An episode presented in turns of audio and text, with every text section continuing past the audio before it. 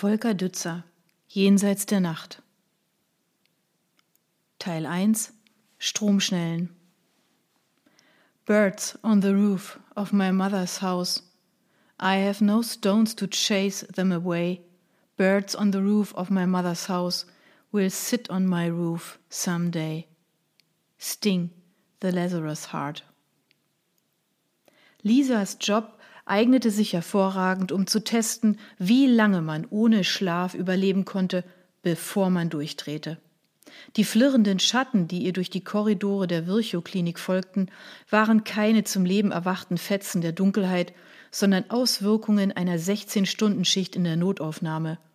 Ihre überreizten Nerven formten sie zu Geistern, die in den Eingeweiden des alten Gebäudes hausten. Vom Neid auf Licht und Lebendigkeit genährt, schienen sie jeden ihrer Schritte zu begleiten. Die meisten ihrer Kollegen behaupteten, dass jenseits der Schwelle zwischen Leben und Tod nichts existierte.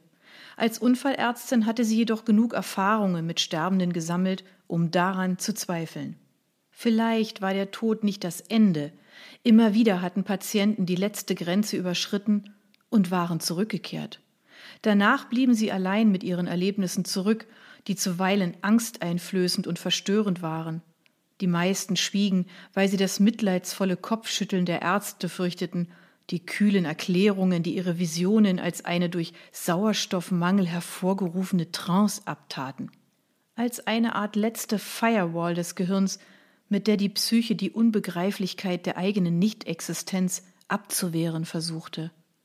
Ermutigte Lisa sie zum Reden, beschrieben sie Szenen der Operation oder Teile von Gesprächen, die im OP-Saal stattgefunden hatten. Sie hatte keine Erklärung dafür, woher die Menschen ihre Erinnerungen bezogen. Ihr Bewusstsein und damit auch ihre Sinne waren während der Narkose vorübergehend erloschen, daher konnten sie nicht wissen, was in dieser Zeit geschehen war, und doch erinnerten sich manche von ihnen an verstörend präzise Einzelheiten. Vor einigen Wochen hatte Lisa auf einem der Instrumentenschränke im OP-Saal 1 das Foto einer Katze versteckt. Es war nur zu erkennen, wenn man gegen alle Naturgesetze verstieß und körperlos unter der Decke schwebte. Bisher hatte es keiner der Wiederbelebten erwähnt. Waren die Nahtodberichte doch nur tröstende Bilder, die den Übergang ins Nichts erleichtern sollten? Frau Dr. Wegner, Kohlmeiers Bassstimme dröhnte von den Wänden des Korridors wieder. Lisa eilte weiter, als hätte sie den Chefarzt nicht gehört.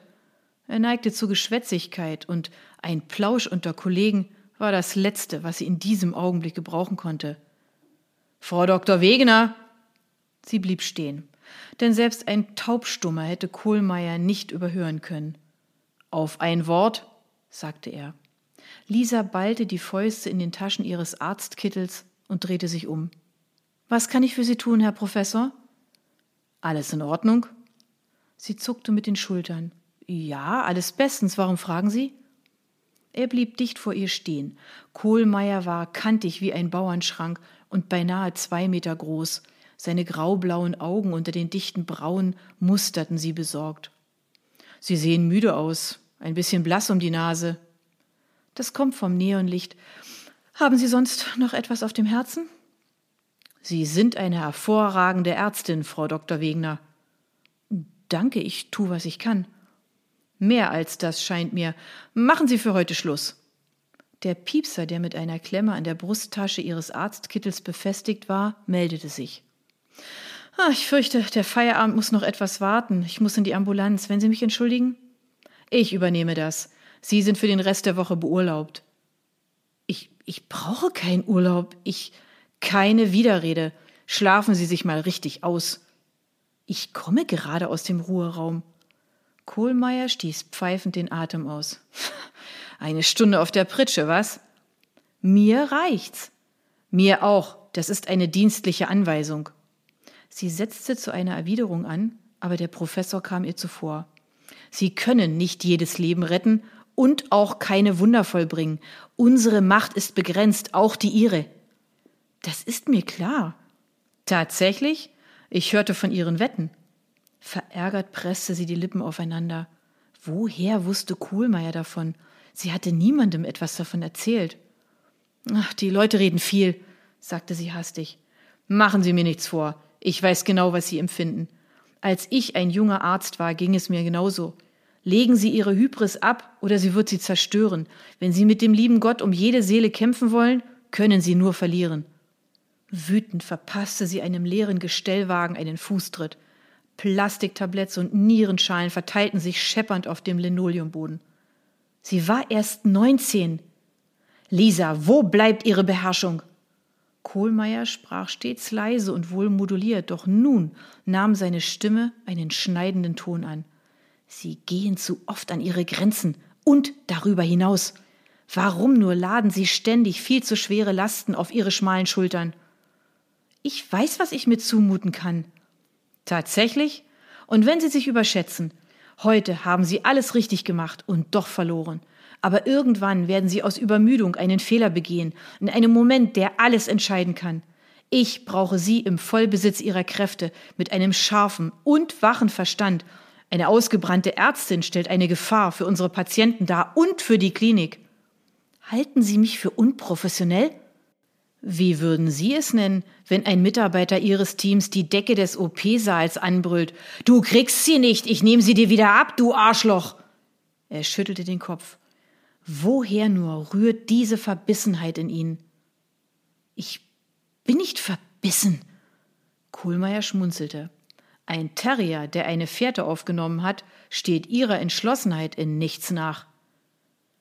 Haben Sie schon einmal erlebt, wie ein Mukoviszidose-Patient erstickt und Sie können nichts tun, um es zu verhindern?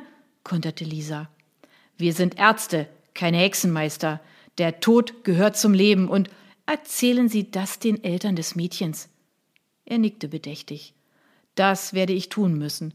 Gehen Sie jetzt nach Hause und spannen Sie ein paar Tage aus.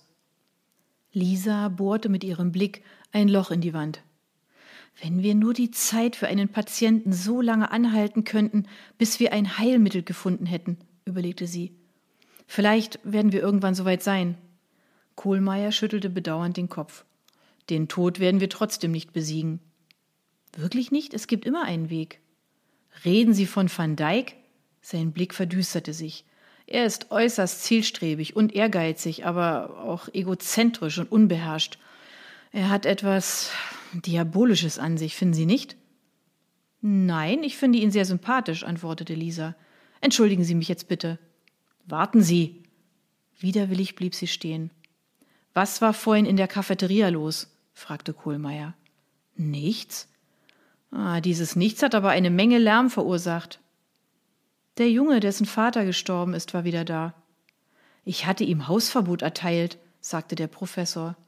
Darum forderte ich ihn auf, die Klinik zu verlassen. Nachdenklich rieb er sich das Kinn. Ach, mir gefällt das nicht.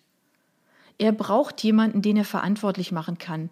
Es ist seine Art, mit dem Tod fertig zu werden. Ich würde seine Reaktion nicht überbewerten.